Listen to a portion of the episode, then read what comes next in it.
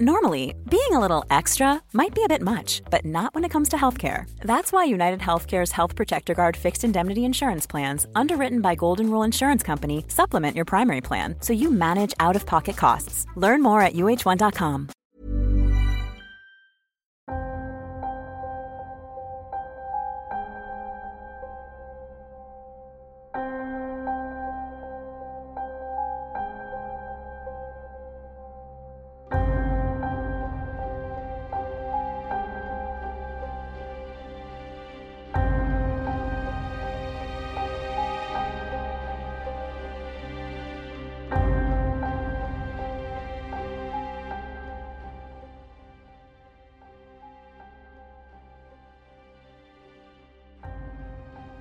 En el año 2002, un joven aspirante astronauta fue aceptado a la Estación Espacial de la NASA en Houston, Texas, donde se desempeñaba como pasante, con intención de ser el primer hombre en Marte.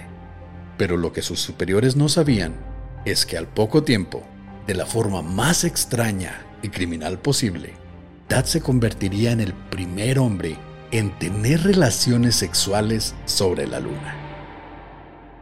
Esta es la historia de Tad Roberts. Sexo en la luna.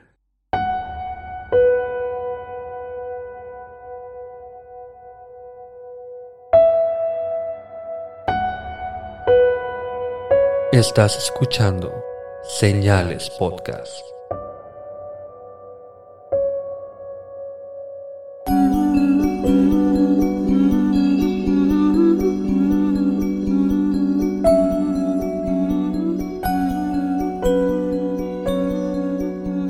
Buenas noches y gracias por acompañarnos en un nuevo episodio de Señales Podcast. Y los invitamos, si no lo han hecho, a seguirnos en nuestro canal de YouTube, Señales Podcast, en Instagram bajo el mismo nombre y en Spotify. Suscríbanse en YouTube si nos escuchan en Spotify, Apple Podcast, en donde sea, en Amazon, donde sea. Métanse al canal de YouTube, suscríbanse, aunque no nos escuchen ahí. De verdad nos ayuda mucho. Es lo que queremos en este momento, que se suscriban a YouTube. Si les gusta el episodio, denle like, compártanlo con sus amigos y déjenos un comentario sobre lo que les pareció interesante del tema.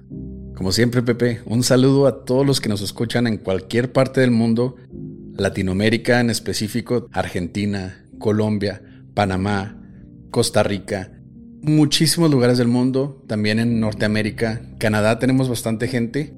No es tanta como Latinoamérica, pero sí hay bastantes que nos dicen los escucho desde Canadá y desde Estados Unidos. Y no sé por qué, no recuerdo que hayamos dicho esto, pero en Guatemala, Ecuador, Belice también nos escuchan mucho. No se ponen muy en contacto, pero siempre veo que estamos en el número uno en Apple Podcast en esos países, así que muchas gracias. Se me hizo muy chido que hace poco nos comentó un chavo desde Barcelona. Sí.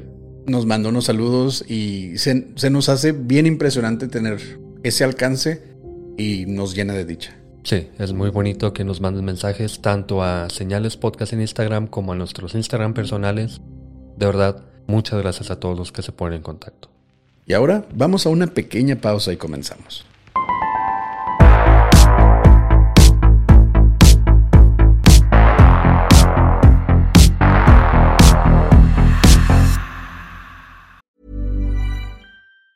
Life is made up of many gorgeous moments. Cherish them all, big and small, with Blue Nile. Whether it's for yourself or a loved one, Blue Nile's unrivaled selection of expertly crafted fine jewelry and statement pieces help make all your moments sparkle. Blue Nile's experts are on hand to guide you, and their diamond guarantee ensures you get the highest quality at the best price. Celebrate a life well lived in the most radiant way and save up to 30% at BlueNile.com. That's BlueNile.com.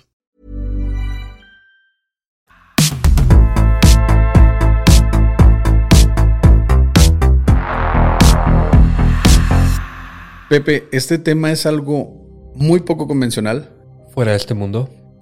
Literal o no. Yo sé que hemos tenido experiencias en lugares fuera de lo común, pero creo que no le podemos ganar al protagonista de esta historia. Tad Roberts, la persona que tuvo relaciones sexuales sobre la luna. En el año de 1969 y principios de 1970, el mundo entero observó con ilusión a la tripulación de la misión Apolo descender sobre la Luna. Los primeros humanos en lograr tal hazaña. Tomaron fotos, viajaron en un vehículo lunar, hicieron experimentos y hasta jugaron golf en la superficie lunar.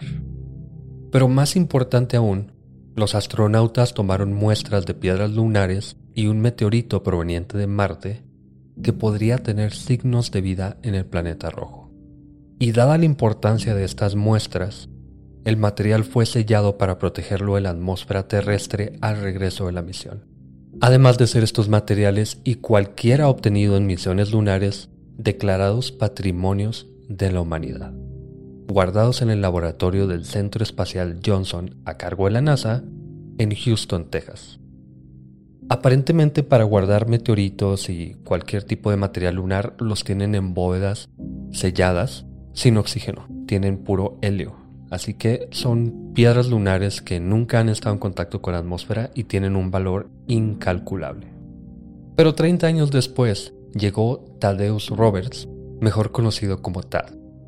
En el año 2001, Tad, de 24 años, con maestrías en física, geología y geofísica, fue aceptado el prestigioso programa de colaboración para aspirantes a astronautas que conectaba a su Universidad de Utah con la NASA.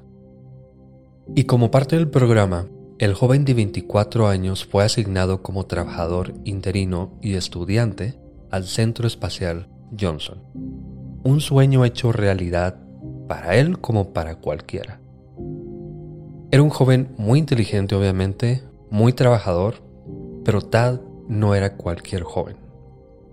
Desde pequeño su familia ultramormona lo había criado como un hombre serio y sumiso, pero su espíritu, según él, siempre aspiró a romper las reglas. Tanto que solo unos años antes su familia lo desheredó por tener relaciones sexuales con su pareja, Katie, aunque para ser justos terminaron casándose luego. Pero esta es solo una muestra de lo que la NASA vio en Tad un joven sin temor a nada, con decisión y valentía desenfrenadas. Así que una vez aceptado y asignado al edificio 31 Norte del Centro Espacial, donde su trabajo consistía en preparar las muestras lunares con las que los científicos a cargo hacían experimentos, Tad comenzó a romper las reglas, aunque siempre con cuidado de fingir inocencia. En una ocasión, por ejemplo, Tad entró a la sala del simulador de viaje espacial, donde observaba a los ingenieros y astronautas ensayando para el siguiente lanzamiento, cuando un ingeniero le informó que estaban a punto de salir de su turno, por lo que el siguiente equipo llegaría en unos minutos, a quienes podía esperar si quería seguir observando.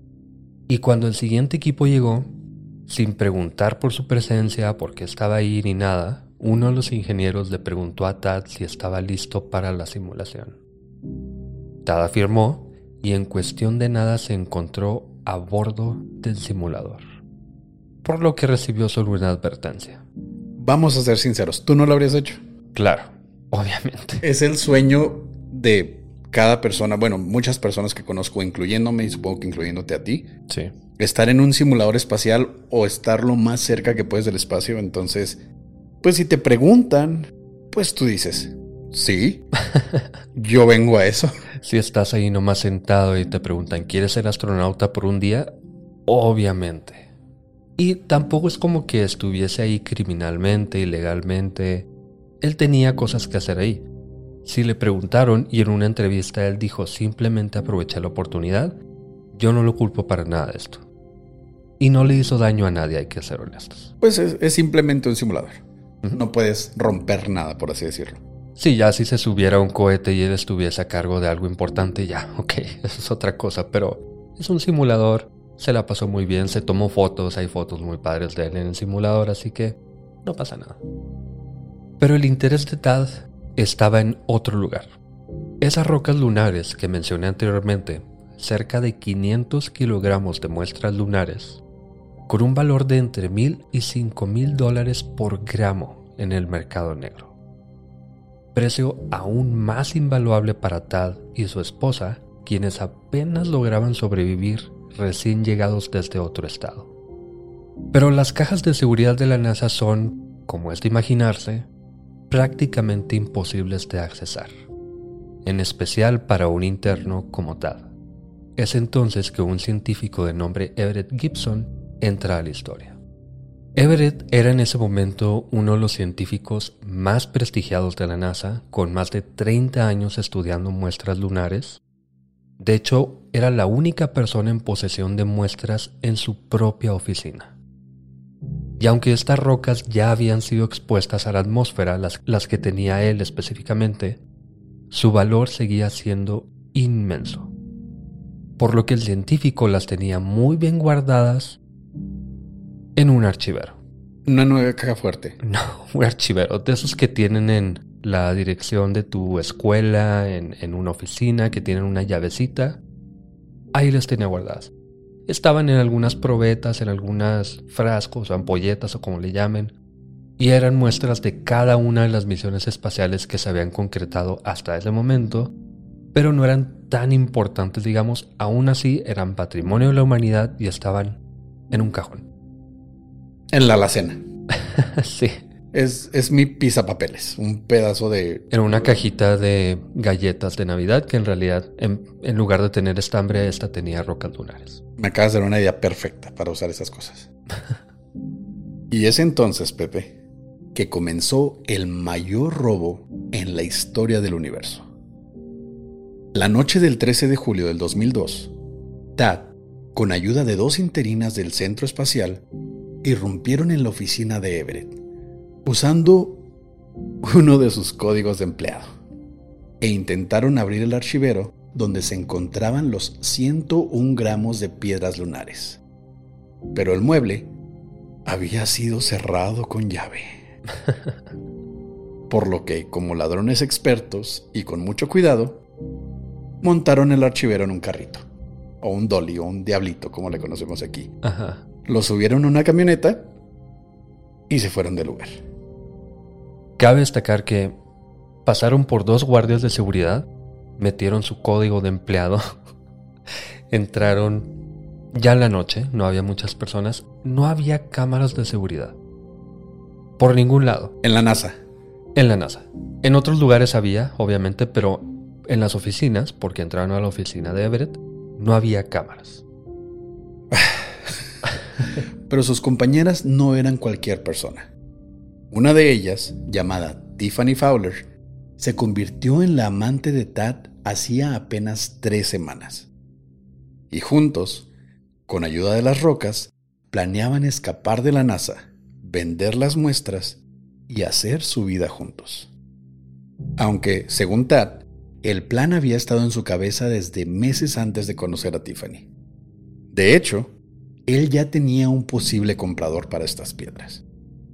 Durante un descanso de su interinato en la NASA, Tad regresó temporalmente a Utah, donde era trabajador voluntario en el Museo de Historia Natural, en donde una noche citó a un estudiante y amigo cercano llamado Gordon McWhorter, a quien le dijo que tal vez tengo una roca lunar. ¿Qué sabes de la posibilidad de venderla? como vendiendo hongos o, o vendiendo... Me robé una pila de un carro, ¿no? Pero Gordon y Tat ignoraban completamente la posibilidad de vender tal material. Así que hicieron lo más inteligente que cualquier ladrón experto haría. Googlearon desde la computadora del museo cómo vender rocas lunares. Era el 2002. Bueno, no, no, no tiene ninguna excusa. ¿Cómo googleas? Desde tu computadora el trabajo está asignada a ti. No sé cómo funciona el museo, probablemente también tiene una lista de personas que utilizan su tarjeta para entrar. Muy inteligentes, pero nada astutos. Me recuerda a cualquier asesino que después de que los atrapan los llevan a juicio y les enseñan su búsqueda en Google que es cómo deshacerte de un cuerpo, cómo matar a tu esposa, cuánto esperarte para cobrar el seguro de tu esposa que acabas de matar. Casey Anthony. Casey Anthony en específico.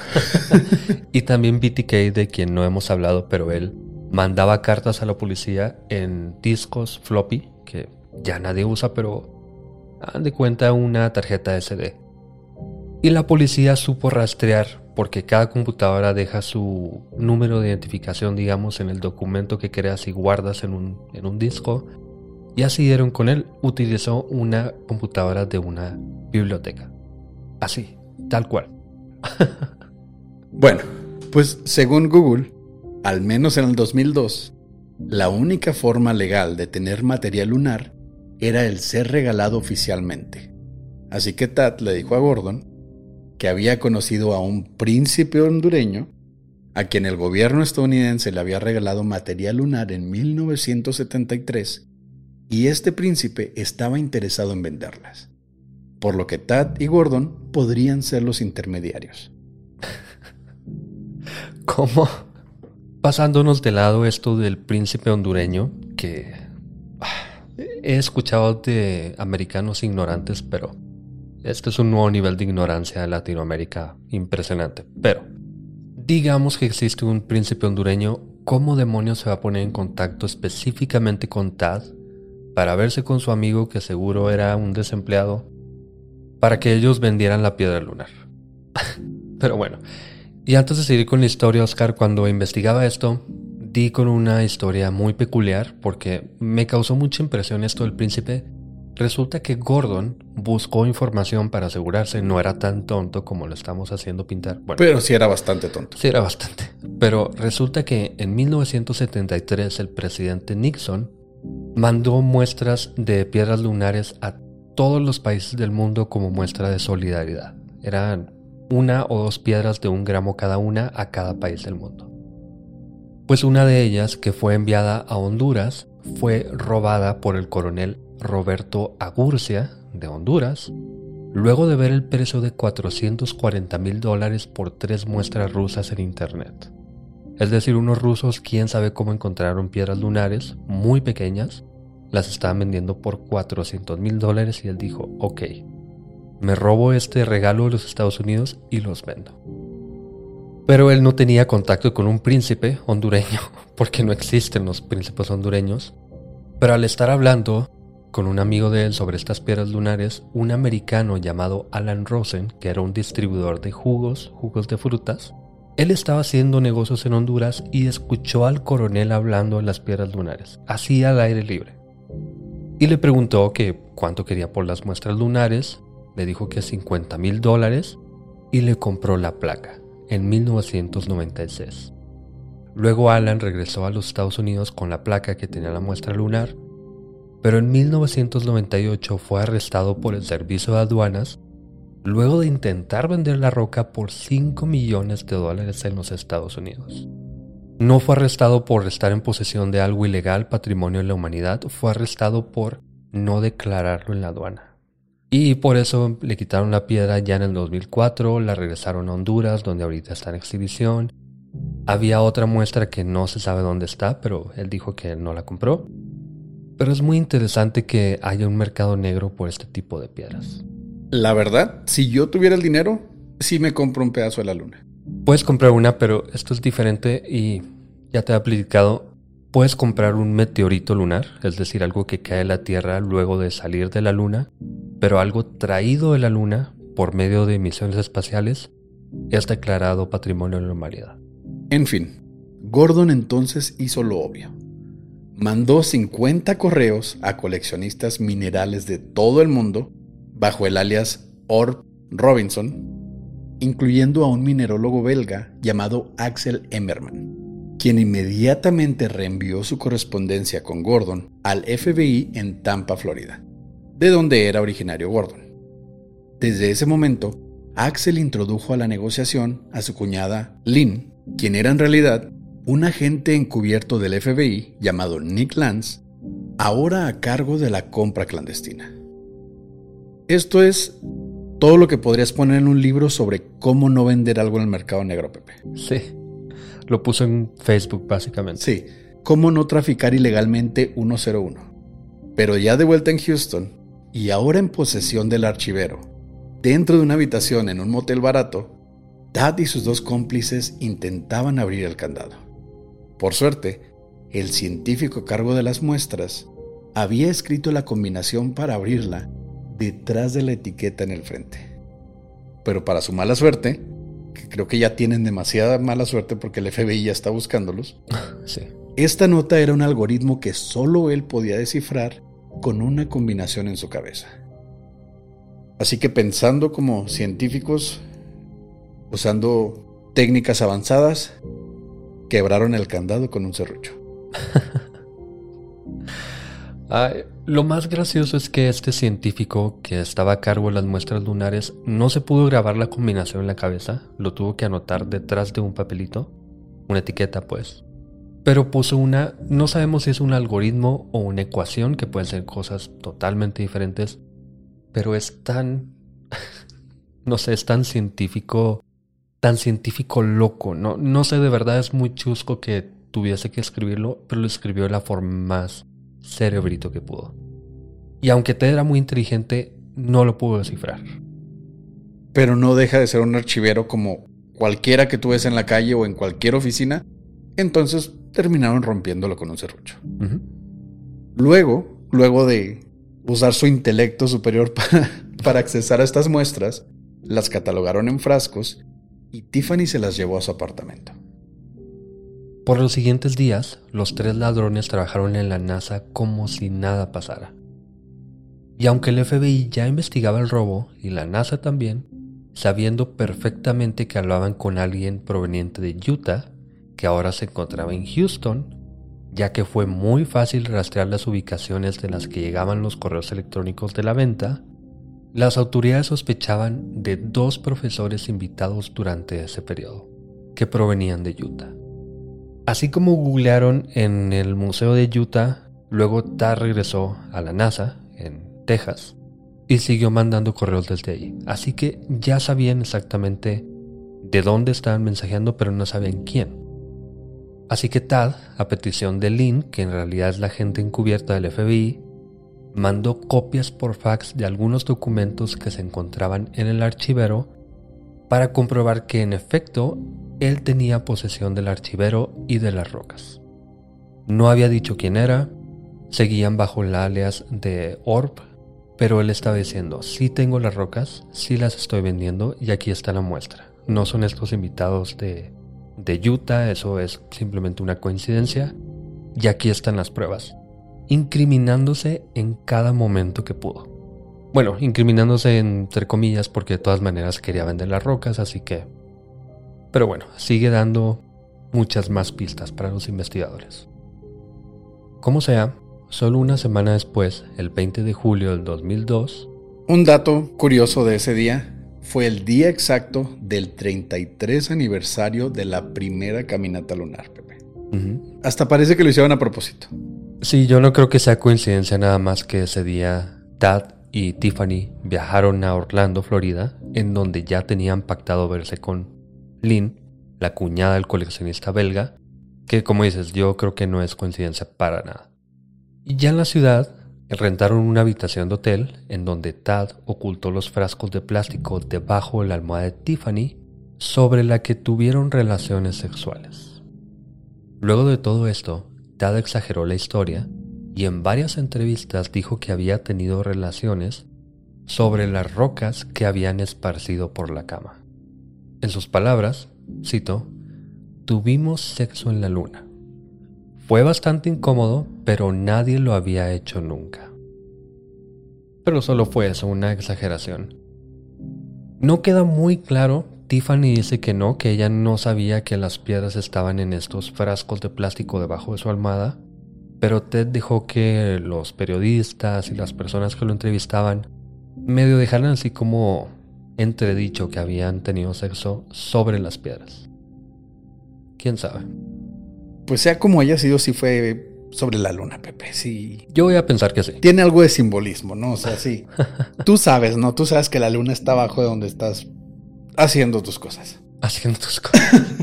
le bajó la luna y luego le bajó otra cosa.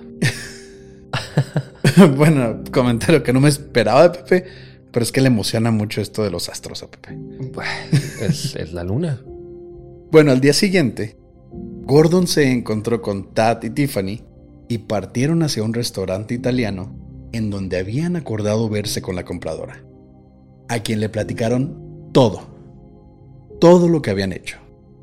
para inmediatamente ser arrestados con la confesión grabada. No importa de dónde saques algo, si lo vas a vender ilegalmente, no le cuentes a la persona que se lo vas a vender cómo lo hiciste. Sí, me lo dio un príncipe hondureño. Ándale. Eh, necesito pagar la luz y... Necesito 5 millones de dólares para pagar la luz. sí. Tad, Tiffany y su cómplice durante el robo, llamada Shay Sauer, se declararon culpables. No tenían otra opción, lo habían dicho todo. Tad fue sentenciado a 8 años de prisión, mientras las jóvenes fueron puestas en libertad condicional por 3 años y pagaron una multa de 9 mil dólares. Mientras Gordon se declaró completamente inocente, pero sabíamos que no lo era.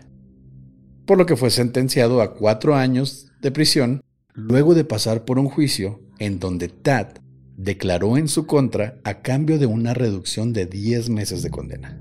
Qué hijo de la chingada. Fue, fue el plan maestro. Él trajo a Gordon para que le ayudara. Gordon obviamente no es inocente. No estoy haciéndolo pasar como alguien sin culpa. Pero Tad, el, el que planeó todo, el que convenció a todos de ser parte de esta hazaña ridícula, declaró en contra de su amigo que iba a quedar libre porque él simplemente fue un intermediario, él pudo haber fingido demencia, pudo haber fingido que...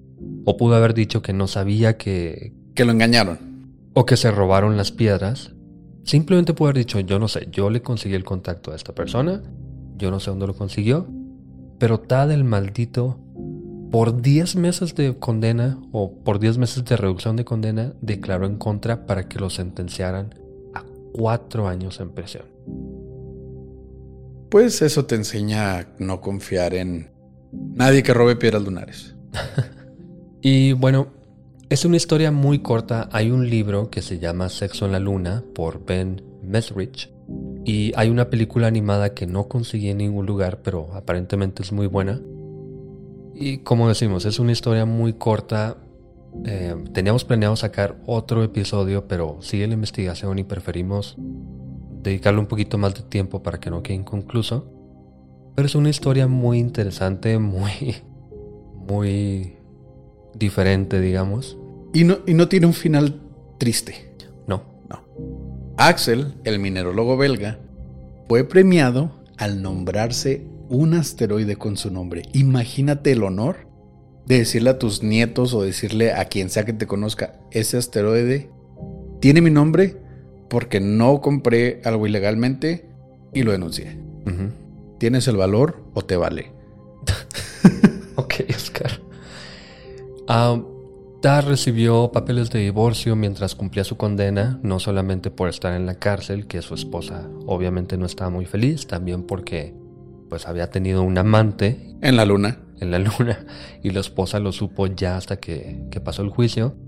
Y ahora Tad sigue siendo físico teórico y de hecho hasta ha dado conferencias TEDx que están en YouTube. Es muy interesante, pero... De hecho sacó un libro y, y está vendiendo su libro. Eh, ha sacado dos, de hecho. Y todo esto es sobre física cuántica, teoría de cuerdas, la onceava dimensión. Están bastante interesantes. Sabes que no estaba tan tonto, simplemente no sabía actuar. no.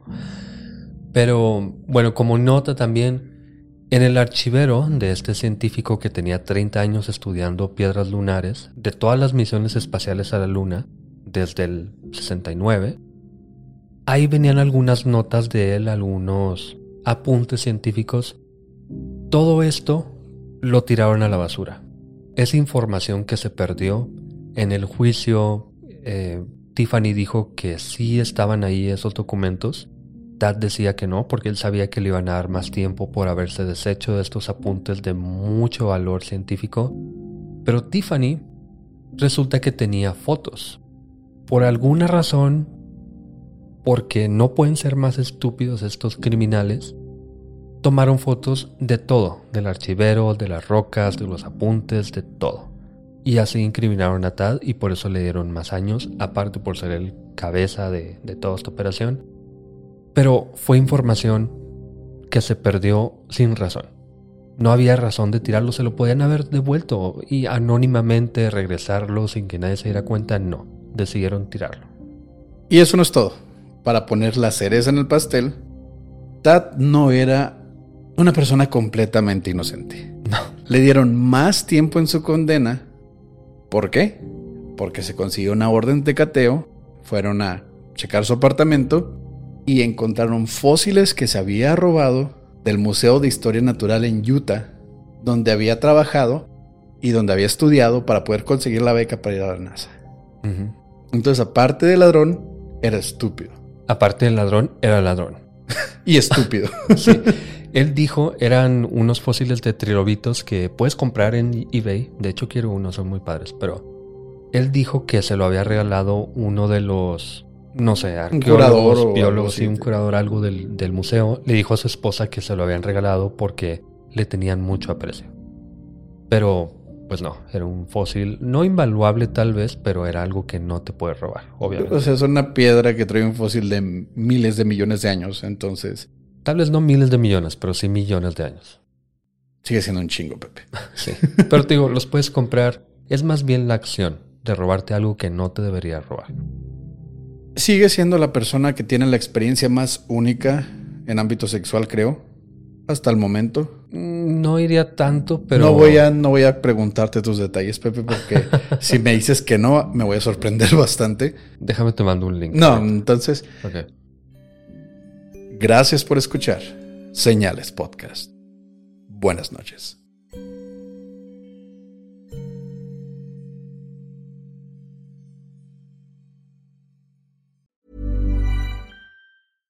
How would you like to look five years younger? In a clinical study, people that had volume added with Juvederm Voluma XC in the cheeks perceived themselves as looking five years younger at six months after treatment. Look younger, feel like you. Add volume for lift and contour in the cheeks with Juvederm Voluma XC. Reverse signs of aging by adding volume to smooth laugh lines with Juvederm Volure XC. For important safety information and to find a licensed specialist, visit juvederm.com. That's J U V E D E R M.com. Not for people with severe allergic reactions, allergies to lidocaine, or the proteins used in Juvederm. Common side effects include injection site redness, swelling, pain, tenderness, firmness, lumps, bumps, bruising, discoloration, or itching. There's a risk of unintentional injection into a blood vessel, which can cause vision abnormalities, blindness, stroke, temporary scabs, or scarring. Talk to a licensed specialist to find out if it's right for you.